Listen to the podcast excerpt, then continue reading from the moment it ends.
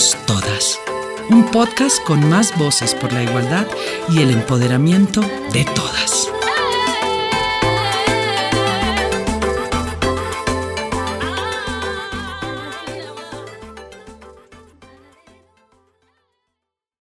Yo soy Isabel Arcila, yo soy mujer, yo soy hermana, yo soy hija, yo soy nadadora olímpica, yo soy recordista nacional, yo soy profesional de negocios internacionales, yo soy leal, yo soy feliz, yo soy disciplinada, yo soy bastante perezosa, yo soy amante de los perros, yo soy muy buena amiga, yo soy viajera, yo soy Isabel Arcila, tengo 27 años, soy nacida en Cali, caleñísima, eh, soy nadadora olímpica y profesional, eh, me gradué de negocios internacionales en el 2015. Actualmente estoy haciendo una maestría en administración de empresas. Espero graduarme en diciembre de este año.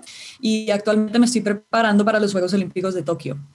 Yo soy Catalina Usme, yo soy futbolista, yo soy mujer, yo soy tía, soy madrina, soy amorosa con los míos, con los más cercanos, yo soy responsable, yo soy disciplinada, yo soy entregada, mi nombre es Catalina Usme, tengo 31 años, soy de Marinilla, un pueblo muy cerca de Medellín. Actualmente juego en América de Cali, futbolista profesional. Estoy estudiando diplomatura en, en, gerencia deportiva en la Conmebol porque quiero ser dirigente deportiva y es como el proyecto que tengo a mediano plazo. Yo soy Natalia, yo soy bogotana, yo soy colombiana, yo soy futbolista, yo soy mujer, yo soy feminista, yo soy responsable, yo soy alegre, yo soy dedicada, yo soy introvertida, yo soy inteligente. Soy Natalia Gaitán Laguado, tengo 30 años, soy de Bogotá, actualmente vivo en Sevilla, juego para el Sevilla, uno de los clubes más grandes de, de, la ciudad y de España. Soy la capitana de la selección Colombia de fútbol y además estoy haciendo un máster en responsabilidad social corporativa y deportiva. Muy bien, eh, aquí estamos en el podcast de Uno Mujeres, eh, hablando de nuestra experiencia deportiva y yo quisiera empezar preguntándoles cómo empezaron su deporte eh, yo lo empecé hace muchos años cuando vivía en Bogotá con mi familia, jugaba con mi padre, con mi hermano en cualquier pedacito de cancha que veíamos con dos piedras, nos poníamos a jugar con mis primos, con mis amigos cuando era pequeña y empecé de una manera tan jovial, tan de simplemente diversión que nunca me imaginé llegar a, a esta magnitud ni estar donde estoy hoy en día afortunadamente he podido hacer muchas cosas gracias al fútbol, gracias a esta decisión que tomé inesperada cuando era pequeña. ¿Ustedes cómo empezaron? Yo así parecido a ti también desde chiquita, la verdad es que mis papás los dos siempre fueron muy deportistas. Yo también tengo una hermana mayor y cuando estábamos muy pequeñas mi papá lo que nos dijo fue pueden escoger cualquier actividad, pero tienen que escoger algo después de hacer pues como complemento del colegio. Entonces, como teníamos esa vena deportiva, yo intenté absolutamente todos los deportes y rapidito me di cuenta que a diferencia de ustedes, Naticata, los deportes de equipo no eran para mí, me daba demasiada rabia con las demás personas, detestaba que no estuviera como en mi control, en mi poder, además que era muy competitiva, a mí me encantaba ganar y si de pronto yo veía que me hacían un goles o una canasta porque jugaba baloncesto, voleibol, eh, fútbol, me daba rabia que la gente no hiciera bien su trabajo, entonces lo dejé a un lado y empecé atletismo, pero en esa época mi hermana ya había escogido natación y a mí me tocaba esperar después de mi entrenamiento me tocaba ir a verla nadar en la piscina y como yo era tan hiperactiva, desesperaba a mi mamá, me desesperaba a mí, desesperaba a todo el mundo, entonces le dije, no mami, ¿sabes qué? Méteme a natación. Y al poco tiempo eh, una competencia, tenía yo siete años, y, y me fue muy bien, me gané todo y yo era, Dios mío, pero ¿qué es esto? O sea, lo hago yo por mí y gano, ya esto es lo mío. Y ya me enamoré, y empecé a la natación y desde entonces no la he dejado, llevo 20 años. ¿Tú qué? Suave, lleva poquito. ah, yo creo que la historia de, de, los deportistas en cuanto a nuestros inicios es muy parecida a toda. Eh, yo también desde muy niña, yo sí no he hecho otra cosa aparte de fútbol, bueno, nada de un tiempo, Eh, cuando estaba cerca de estar en Selección Antioquia de natación, me dijeron, bueno, fútbol o natación. Y yo, no, hombre, o sea, no hay forma. fútbol o fútbol. Mm, mi papá jugó fútbol toda la vida. Incluso tengo una anécdota muy chistosa porque aún yo los escucho a ellos decirle y me parece como mentiras. Yo tengo dos hermanos mayores, varones, y cuando yo iba a nacer, a mi mamá nunca le gustó saber el sexo del niño que iba a nacer porque ella decía que lo que llegara era bienvenido, que ella iba a estar feliz. Y cuando yo iba a nacer, mi papá tenía la costumbre de regalarle un balón de fútbol a mi mamá como regalo para el niño que iba a nacer. Y pues mi papá efectivamente le dio el balón a mi mamá y le dijo, bueno, ese es el regalo para el niño que va a nacer. Y mamá le dijo, bueno, ¿y si es una niña qué? Y mi papá le dijo, pues que las niñas también juegan fútbol. Y el chistecito le salió, le salió real. Pero siempre, yo creo que yo nací con eso en la sangre. Desde muy niña siempre tuve un balón en las manos, jamás he hecho otra cosa diferente en cuanto a deporte que no sea fútbol. Y a nivel deportivo, admiro muchísimo a Mariana Pajón. Tuve la posibilidad de ver entrenamiento mental con ella más o menos cuatro años. Y la admiro por muchas cosas. La admiro por la persona que es, mm, por, por los valores que tiene, por Mm, su forma de pensar. Creo que muchas cosas de, la, de, las que viví con ella en entrenamiento mental se las copié. Eh, fue mi referente en cuanto a deporte, en cuanto a buscar eh, no solamente el éxito deportivo, porque yo creo que eso llega por añadidura del trabajo, de la disciplina, del amor, eh, de la pasión, de la entrega por, por hacer lo que realmente uno ama hacer, ¿sí? por lo que uno disfruta levantarse. Em, pero creo que, que, también hay un trabajo interno y personal que hacer para uno mm, ver eso reflejado en el exterior, hablando específicamente de medallas. Así que em, la admiro muchísimo y creo que ella ha sido una muy buena referente para mí. Como mujer deportista que soy, admiro muchísimo a Yuri Alvear porque conozco su historia de cerca, porque he tenido la oportunidad de hablar muchas veces, conozco de su, de su muy buena ética de trabajo, de su mentalidad positiva y ganadora, de sus ganas de, ganar y, de, haber logrado lo que logró, ¿no? Eh, también entiendo de lo difícil que fue para ella llegar hasta donde está y lo inspiradora que es y lo que se preocupa en, inspirar a los más jóvenes eh, a, llegar a ser lo que ella fue y es algo que yo también aspiro a hacer en mi deporte y es evolucionarlo e inspirar a niños jóvenes a que también logren este tipo de cosas, ¿no? Eh, tengo a Yuri Alvear muy presente siempre en mi mente porque es ejemplo de deportista y de mujer colombiana.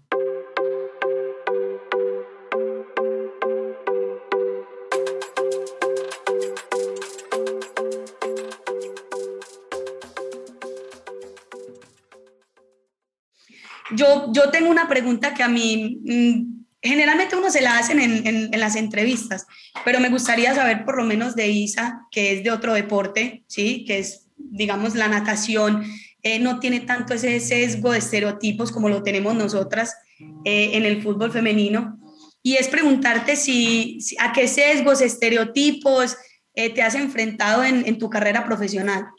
Sesgos como el deporte en general, o sea, es un, es un deporte irrelevante completamente en Colombia. Eh, por lo menos de los 20 años, 17 años han sido por debajo del radar absolutamente. Eh, hay muy poca presencia en medios, aun cuando logramos, pues, tenemos eh, resultados importantes, ¿no? Entonces, como que es un, un deporte rezagado, oculto, que a comparación de, por ejemplo, no sé, un ciclismo o unas pesas, pues sí, no, no tenemos como los resultados para compararnos, pero de que también hemos dado eh, importantes medallas y, y, bonitos triunfos para Colombia, entonces pues como que a eso nos enfrentamos porque eso a su vez viene con la dificultad de conseguir más patrocinio y de continuar evolucionando el deporte. Lastimosamente a los pioneros, que somos como la, los que tenemos que romper esas barreras y hacer camino para los demás es los que más lo sufrimos, pero ahí lentamente vamos y lo que queremos es eh, darle como más visibilidad. Entonces,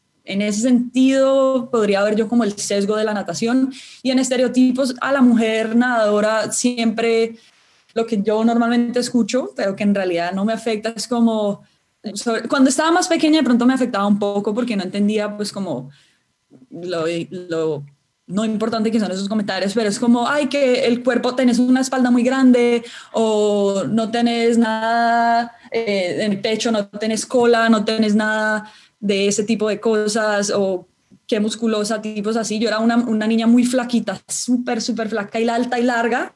Eh, entonces me, me, criticaban como eso. Eh, y, y, ya conocemos pues son esos estereotipos, pero yo quiero que ustedes en lo personal me cuenten ¿Qué, ¿Cuál de esos estereotipos es como el que más les molesta o, el que la gente tiene y en realidad no es así? Uy, yo creo que, que hay varios, hay varios estereotipos. Yo al, al, principio, cuando era pequeña, como dices tú, más que que me afectaran, como que no entendía por qué era necesario decir ciertas cosas. Cuando empezaba a jugar y escuchaba eh, el típico de las mujeres tienen que estar en las casas, que hacen las niñas jugando fútbol. A eso ya debo de aceptarlo hace 20, 25 años. Pero el típico estereotipo es eh, de marimachas y de. Para mí esos dos son, son el top. Eh, ¿Y qué pasa? Que hay todo un espectro de diferentes mujeres que jugamos fútbol. Está la que se maquilla y se peina antes de los partidos, la que anda con, con chaqueta, con el gorro para todas partes, con la gorra, eh, la de pelo corto, la de pelo largo. Yo creo que hay infinidades de ejemplos de deportistas y ya, pues obviamente en el fútbol, pero hablo de, de todos los deportes y lo que tú dices, para, para natación el sesgo de ser un deporte minoritario, de, tan poca difusión en el, en el día a día de nuestro país, pues el fútbol femenino creo que hace 30 años eh, ha ido cambiando, hace 20 años a medida que se, que se han vinculado también ciertos triunfos, pero ha sido gracias a esa pata que tenemos de fútbol, del fútbol deporte rey del mundo. Ahora, el fútbol practicado por mujeres creo que también es una puerta para el resto de los deportes femeninos y decir, las mujeres podemos jugar fútbol, podemos hacer natación, podemos jugar voleibol, golf, lo que se les ocurra. No solo estamos para X o Y cosas, sino para infinidades de actividades que eh, han sido históricamente catalogadas para hombres. A mí me parece que em, el deporte permite el libre desarrollo de la personalidad. Yo no entiendo por qué tienen que sesgar a X o Y un deporte masculino, femenino, de, no sé, o sea, tanta cosa que manejan. Incluso tengo una anécdota, eh, yo hoy la recuerdo y yo le he dicho a mi mamá, pues pucha, te admiro, o sea, te admiro porque no debió haber sido fácil para ella enfrentar a su mejor, a una de sus mejores amigas, yo siendo muy niña, pues yo ya jugaba fútbol y yo me acuerdo que estaba ella en la sala con mi mamá conversando, normal. Y le digo, y pero con tristeza, de verdad, o sea, con tono de tristeza, le digo, ay, Marinita, qué pesar de tu niña, tan linda y en una cancha metida jugando fútbol. Y mi mamá se volteó y le digo, pesar de que yo prefiero que esté en una cancha metida jugando fútbol a que esté haciendo cosas que no tiene que hacer en un escenario donde no tiene que estar si ella quiere jugar fútbol y va a hacer lo que ella va a preferir, no tengo ningún problema, yo la voy a apoyar.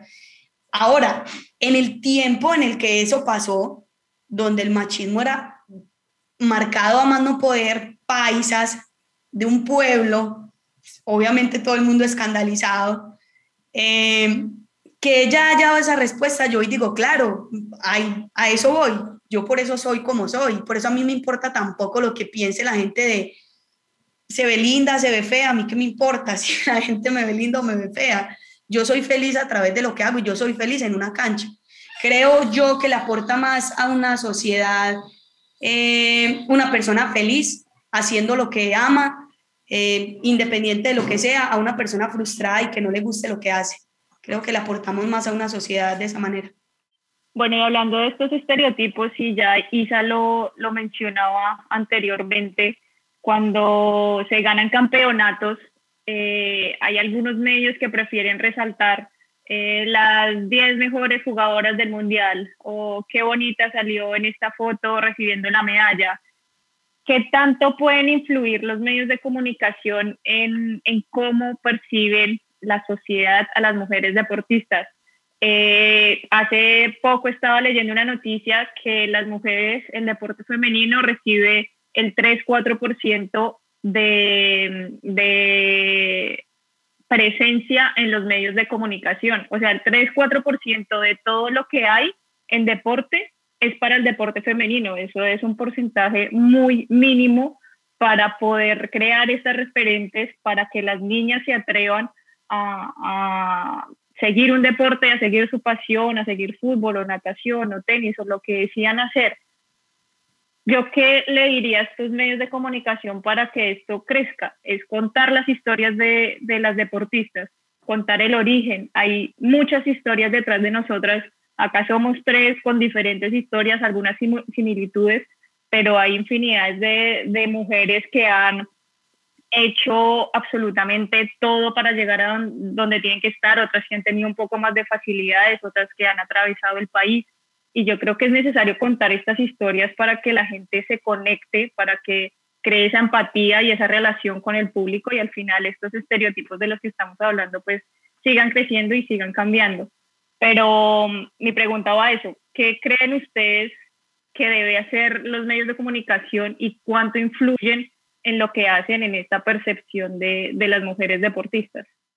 Influyen 10.000 por ciento, o sea, eh, los medios de comunicación tienen el poder de potencializar absolutamente cualquier cosa a la cual ellos le pongan su atención. Eh, ¿Cómo es posible? O sea, si queremos desarrollar cada deporte que funciona muy bien, es lograr reconocer lo que, exactamente lo que tú dices, Nati, lograr reconocer qué personas son referentes, por ejemplo, ustedes dos, yo, yo en mi deporte que es la natación, y empezar a enfocarlos, empezar a encaminarlos como, como como personas que inspiran estilos de vida, que tienen una historia por contar, que han logrado ciertos triunfos. Se logran el fútbol, por ejemplo, James Rodríguez se corta el pelo y aparece en todas partes. Catherine Ibargüen tiene dos medallas de oro, una medalla de oro olímpica, una medalla de plata olímpica y, y no, no tiene la misma atención que tiene de pronto James cuando se lo sientan en, en, el Madrid por tres meses en la banca. O sea, no es que le tengan que prestar menos atención a ellos, sino más la misma atención al resto de nosotros. Esa misma atención necesitamos que se la presten a las cosas que hace lucha, que hace el fútbol femenino, que hace tenis femenino. Atención, atención a todos los deportes, pero en cantidades masivas. No, total, total. Yo creo que es el enfoque que le, que le ponen los medios a, digamos, a lo que hacen los deportistas a nivel internacional. Es más, creo que hay miles de deportistas colombianos por fuera que ni conocemos buscando que una cultura diferente, eh, una preparación diferente, mm, no sé, tantas cosas que pueden encontrar en el exterior que en el país no lo encontramos. E incluso yendo concreto a nuestro deporte, a mí me duele, y yo lo he dicho muchas veces, que las deportistas de, de, fútbol femenino cada vez se vayan más jóvenes para el exterior. No porque no tengan las condiciones de irse, claro que tienen las condiciones de irse, pero no han hecho su proceso, no han podido hacer su proceso y no han podido madurar, no han podido mm, llevar una línea para que cuando lleguen al exterior puedan hacer su camino tranquilas, puedan llegar a buenos equipos en fin, tantas cosas que pueden buscar. Ahora se van cada vez más jóvenes a buscarse un futuro con nada, con las uñas, sin brindar, sin la posibilidad de brindarse mejores oportunidades, porque acá la cultura no lo permite. Entonces yo creo que el enfoque en cuanto a eso tiene que cambiar muchísimo para que las cosas a nivel general en deporte cambien. Eh, y es que, por ejemplo, la natación, a diferencia del fútbol femenino y masculino, pues no tiene una liga profesional, por decirlo así, ¿no? No, no, es, no existe, es simplemente competencias por federación, o representas a Colombia en un mundial o en Juegos Olímpicos. No hay diferencia en salarial o, eh, tampoco es un deporte que se presenta para el acoso sexual de pronto de la misma manera que el fútbol se presenta. ¿Por qué? Porque yo clasifico a mis, a mis torneos y a los Juegos Olímpicos haciendo un tiempo.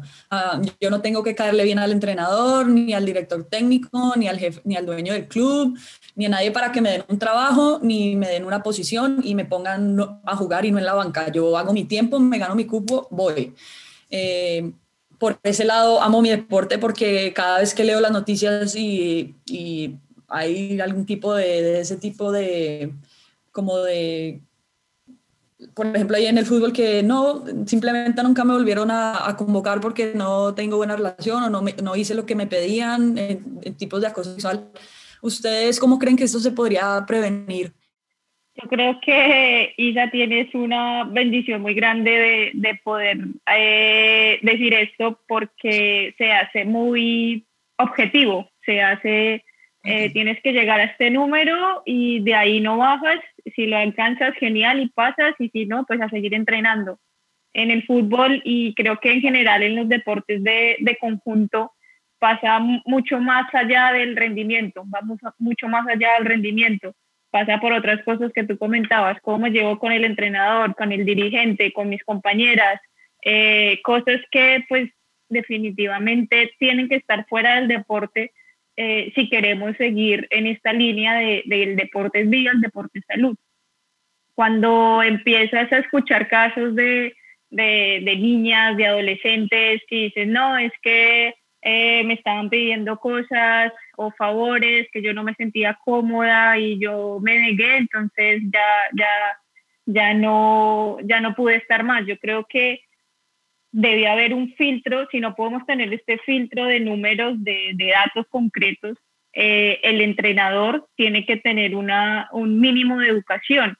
La gente que está en, el, en los puestos altos de mando, de decisión, de poder, y sobre todo los entrenadores, yo creo, es muy importante que tengan una base de educación, que, que no sea cualquier persona el que vaya a un club de fútbol y diga, yo quiero empezar a entrenar a estas niñas o a estos niños establecer estos protocolos, pero sobre todo comunicarlos con las jugadoras, con los jugadores, eh, explicarles cómo funciona, qué está bien, qué está mal, hasta dónde se debe llegar, es muy importante para poder prevenir este acoso sexual y acoso laboral que, que tanto vemos, yo creo que sobre todo en estos deportes de, de conjunto. Bueno, en cuanto a este tema de acoso sexual, eh, yo insisto que es cultural es cultural porque si nos ponemos a ver desde muy abajo, a los niños poco les hablan de educación sexual, poco les hablan de lo que decía Nati, de los límites. hay una cosa que es normal, hay algo que ya no es normal y a veces lo dejamos pasar, pero creo que, que viene siendo una parte cultural y una parte fundamental que toca Nati es la preparación de los entrenadores. El fútbol femenino y en general los deportes de conjunto se volvieron un escampadero para las personas que, Mm, manejaron fútbol hace 300 años y no tienen trabajo y entonces qué rico, venga yo, yo fútbol. Eso, o que fueron futbolistas y ya creen que tienen el derecho a entrar en el fútbol femenino porque fueron futbolistas. Yo creo que eso hay que cambiarlo y hay que cambiarlo de manera urgente. Eh, los entrenadores tienen que someterse a una licencia, así como hay licenciamiento para clubes, tiene que haber un licenciamiento para entrenadores, ¿sí? No un licenciado en educación física puede venir a ser director técnico, no, acá hay unas licencias que los entrenadores para fútbol masculino deben cumplir. Licencia A, B, C, pro, profesional. Si no la tienen, no pueden dirigir fútbol profesional masculino. Para el fútbol femenino tiene que ser exactamente igual. Y lo que dicen a ti, escalar los, eh, seguir los conductos regulares.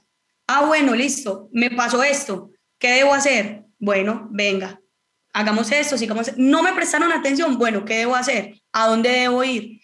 Esas son cosas que nosotras no tenemos claro, esas son cosas que a nosotros nunca nos han enseñado, nosotras que hemos estado dentro del deporte, a mí nunca me enseñaron eso. A mí la única que me dijo un día, mi mamá fue, vea, mi hija, si usted le van a hacer algo que no quiere, con un palo y pégale en la cabeza y después solucionamos. Eso fue lo que siempre me dijo. Tírele con lo que tenga.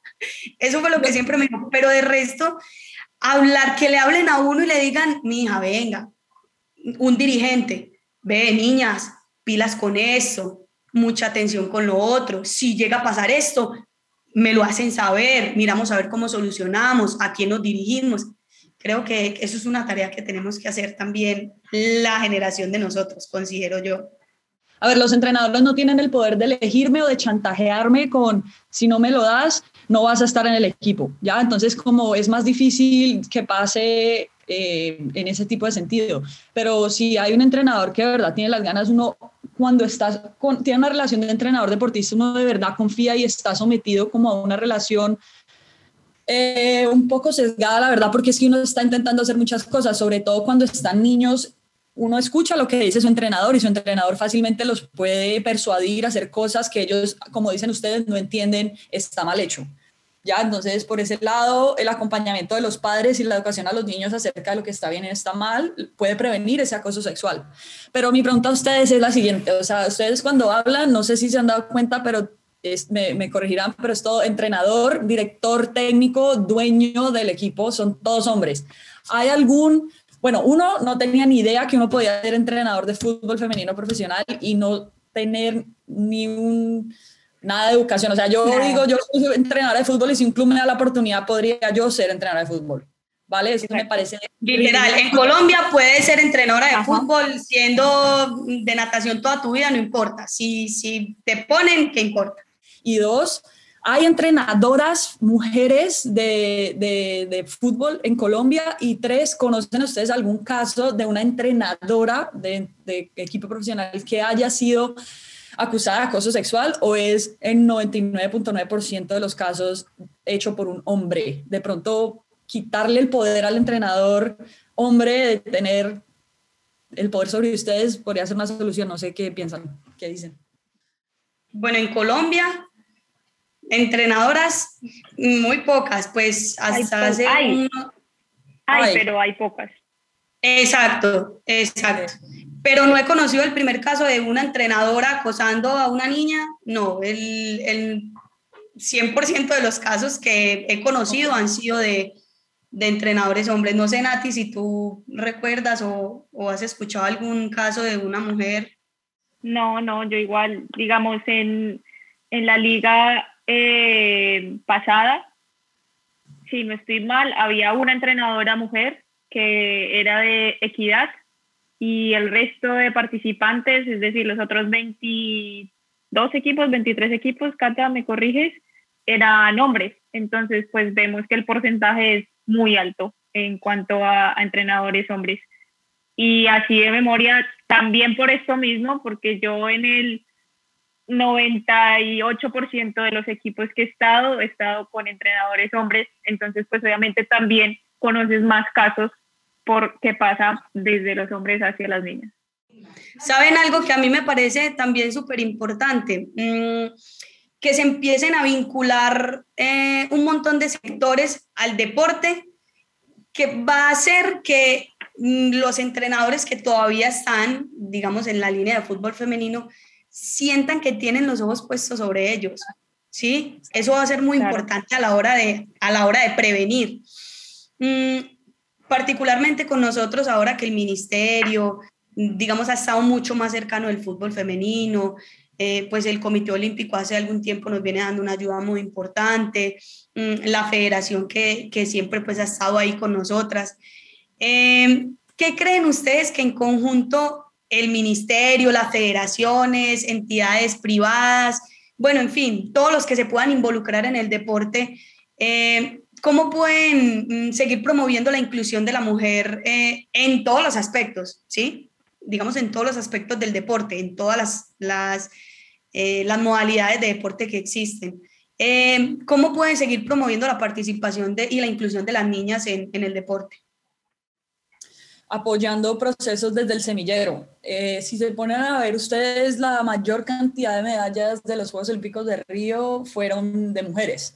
Eh, sí, creo que la historia, la mayor cantidad de medallas de oro en la historia de Colombia son todas mujeres, eh, no todas, pero la mayoría, Marisabel Urrutia, Mariana Pajón, Catherine Ibargüen, eh, y, ellas han sido como las pioneras en, en, poner más atención hacia la mujer, sin embargo, obviamente desfasadísimas, y yo pienso que es apoyando procesos, pero desde la categoría muy pequeña, porque como tú dices, hablas mucho de la cultura colombiana que todavía es muy conservadora, muy la mujer a la casa, el hombre a la calle, eh, muy religiosa, entonces es como llegar a los pueblos más, más, más rurales y, y, presentarlos con la oportunidad de hacer deportes. El talento humano que tiene Colombia es inexplotado.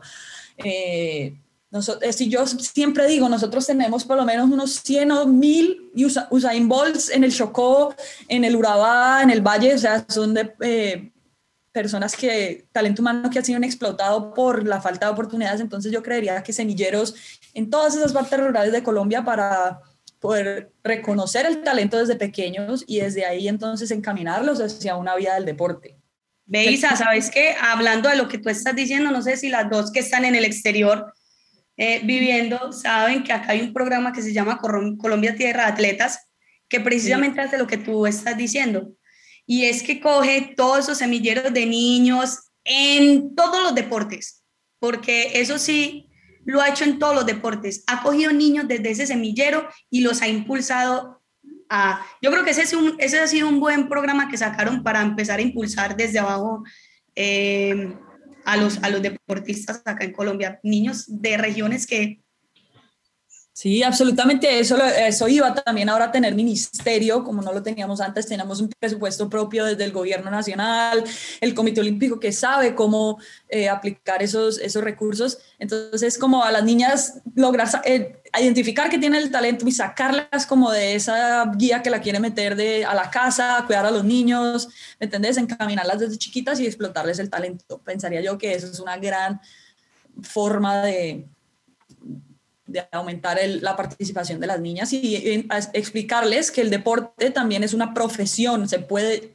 que idealmente puedes llegar a vivir de él, entonces que lo tomen como un trabajo serio y lo traten así, ¿no? Para mí también pasa por las referentes, lo que hablábamos antes de mostrar estas historias.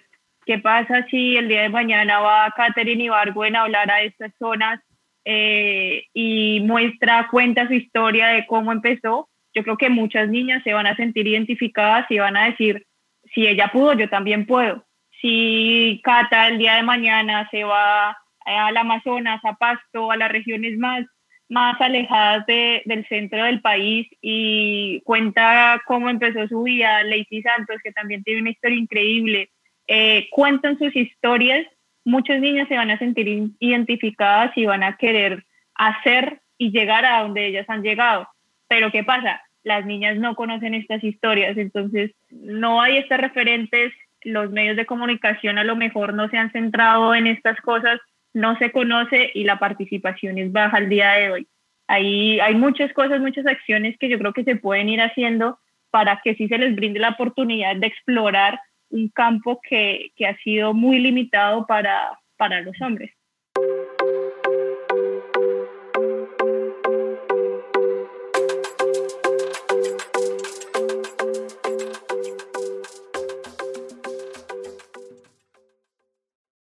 Nati, tú que has estado en el exterior tanto tiempo y, que ya llevas pues tu recorrido no solamente por España, sino en Estados Unidos, que aparte de eso admiro mucho, tú lo sabes.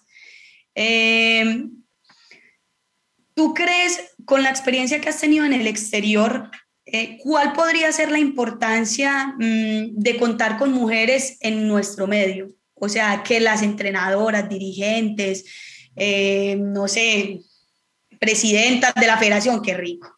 Presidenta del mar, qué rico. Ojalá. Exacto, o sea, tú con lo que has vivido allá, porque pues yo lo he vivido siempre acá. O sea, yo nunca me he ido al exterior a jugar ni a probar otras cosas, pues tuve la posibilidad de ir a España, pero a ver, más no a jugar. Eh, pero me gustaría saber qué piensas tú de eso. O sea, tú que has vivido todo el tiempo en el exterior, y has tenido la posibilidad de ver, digamos, ese medio de otra manera, no lo que, lo que vivimos exactamente acá. ¿Qué crees tú que podría, em, que nos podría venir bien en ese sentido?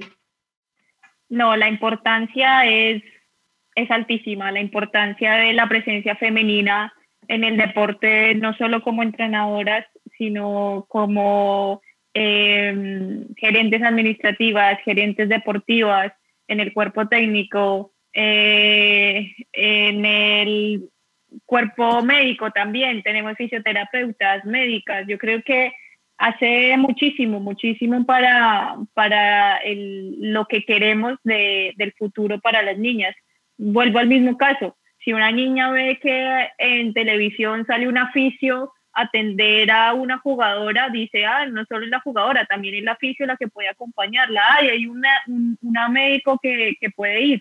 Entonces es todo esto un espectro muy grande, hay mucha gente alrededor del fútbol, no solo somos jugadoras, sino un espectro gigante de, lo que puede llegar a ser eh, el fútbol femenino y el deporte femenino y la presencia femenina en, en todos estos casos. También hablo desde las árbitras, las jueces en distintos deportes, porque la experiencia entre que nos ha dicho que entre más veamos, más vamos a hacerlo. Demostrar todos estos roles es fundamental para que esto siga creciendo.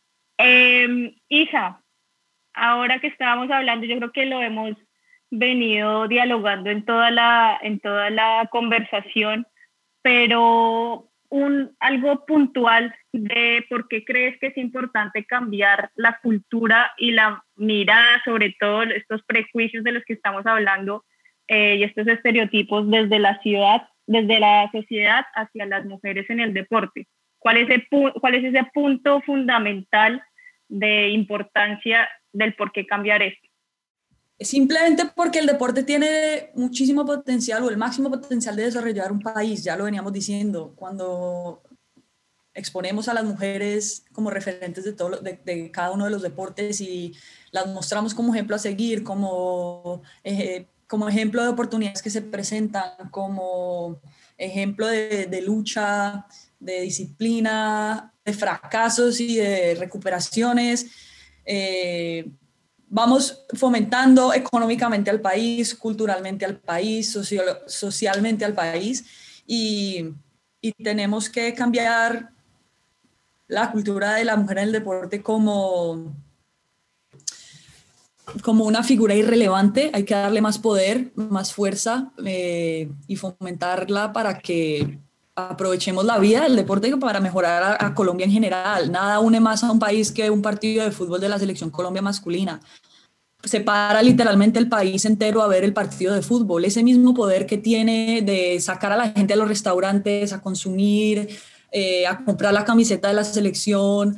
Eh, se lo, imagínate si lo explotáramos en todas las diferentes disciplinas masculinas e igualmente femeninas. Sería un poder de crecimiento que ni siquiera nos alcanzamos a imaginar ni a poner en números porque ni siquiera nadie se ha preocupado por, por utilizarlo. Entonces, culturalmente eso sería como la relevancia que tendría la presencia de las mujeres en el medio. Cata, ¿qué es lo más positivo que puede dejarle un deporte a la comunidad? Todo, absolutamente todo completamente. el deporte te da disciplina, responsabilidad, te enseña valores, eh, te enseña a compartir, a trabajar en equipo, así sea un deporte individual, tú necesitas un entrenador, necesitas, o sea, yo creo que el deporte te enseña absolutamente todo. Aparte, yo insisto con lo que dije ahora, construye más país, hacer algo que realmente a mí me guste, en lo que soy feliz, en lo que voy a transmitir cosas buenas en lo que va a salir de mi boca es bueno, positivo, cosas, em, valores mm, que me han enseñado a través del deporte, mi familia. Yo creo que cuando uno es feliz a través de lo que hace, solamente transmite cosas positivas. Por el contrario, si yo hago lo que no me gusta, pues no va a ser positivo lo que sale de mi boca, ni va a ser positivo lo que la gente ve en mí. Entonces yo creo que eh, el deporte te va a dejar todo, todo lo positivo, absolutamente todo lo positivo.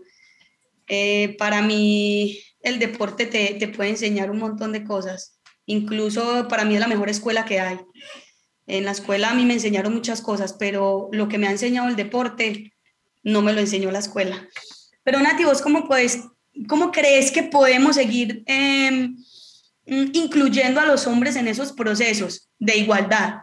¿Cómo crees que ellos pueden llegar, em, digamos, bien preparados a manejar un mundo como el de nosotras?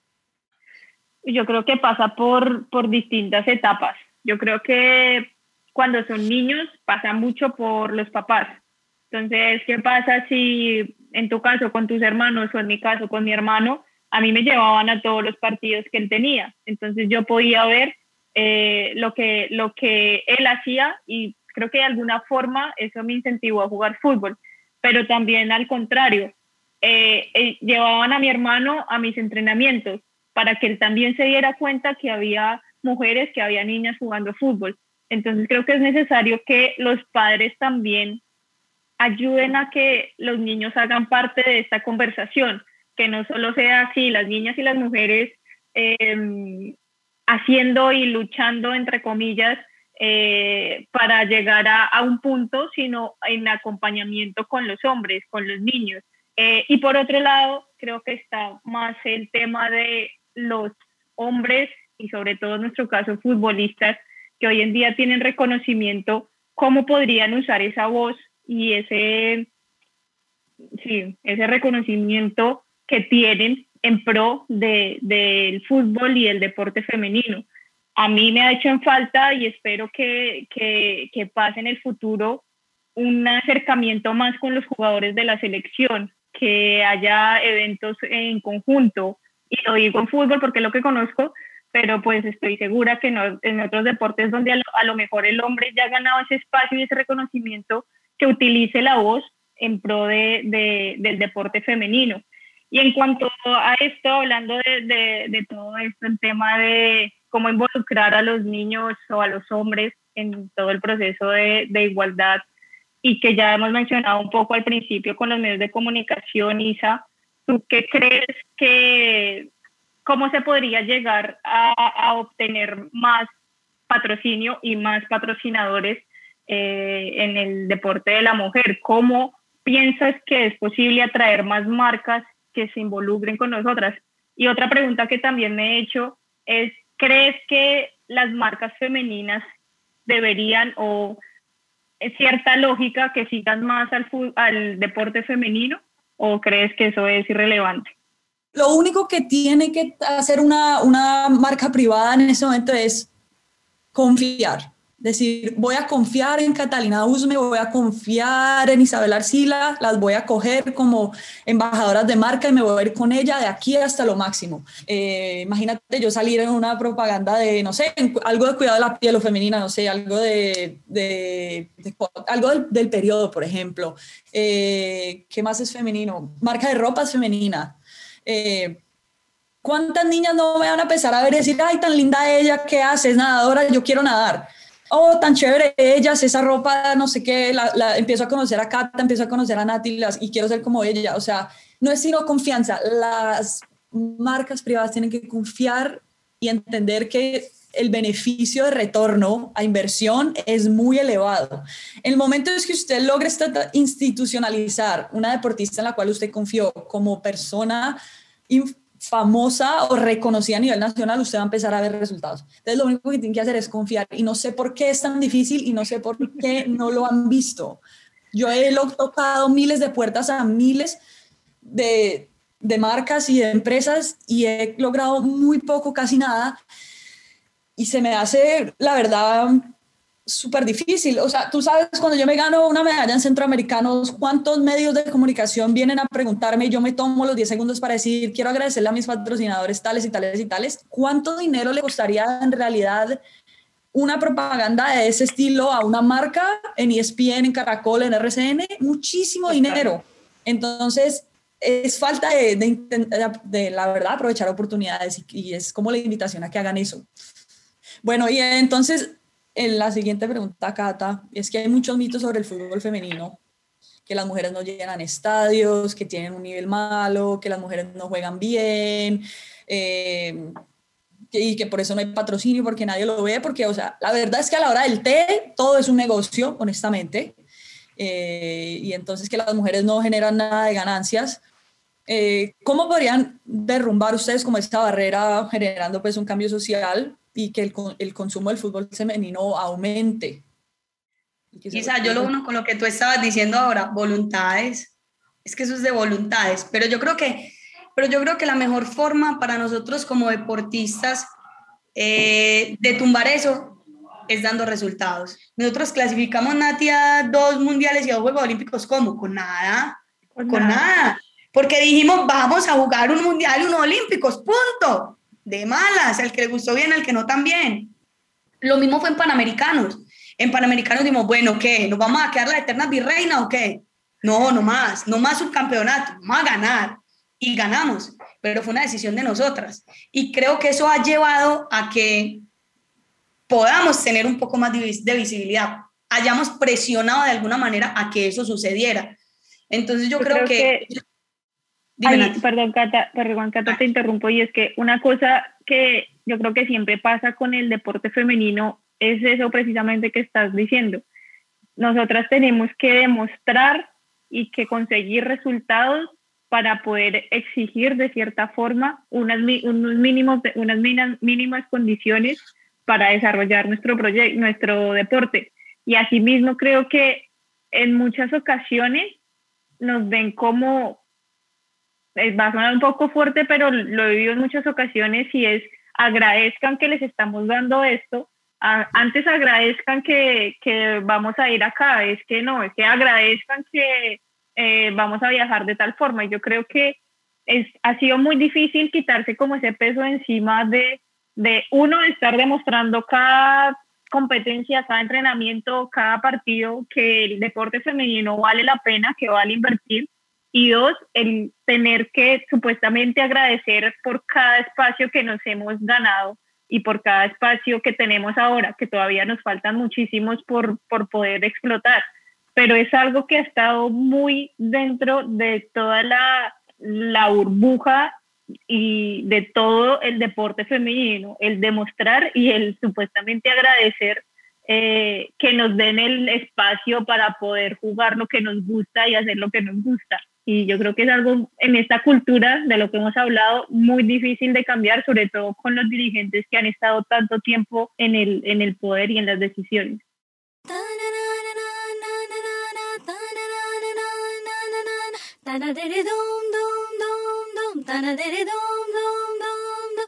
Hasta el sueño más grande o más loco que esté en tu cabeza se puede hacer realidad. La medalla de oro olímpica, alguien se la tiene que ganar. Y no hay ninguna razón por la cual esa persona no pueda ser tú. Alguien tiene que ser presidente de la República, alguien tiene que ser astronauta de la NASA. No hay nada en el mundo ni ninguna barrera lo suficientemente grande para evitar que tú puedas llegar a hacer eso.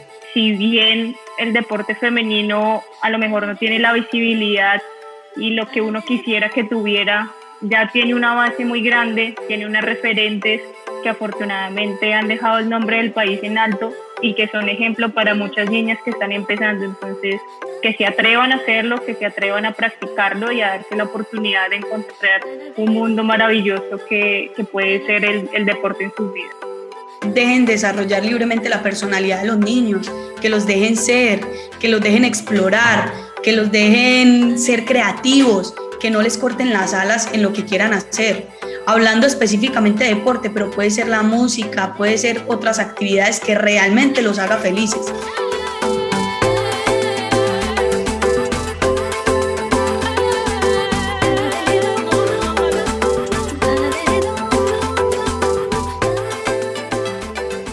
Esto fue Aquí Hablamos Todas, podcast con más voces por la igualdad y el empoderamiento de las mujeres y niñas en Colombia presentado por ONU Mujeres, en alianza con la Consejería Presidencial para la Equidad de la Mujer, MINTIC y el apoyo de la Embajada de Suecia. Si una niña, una mujer, puede oírlo, puede serlo. Gracias por escuchar.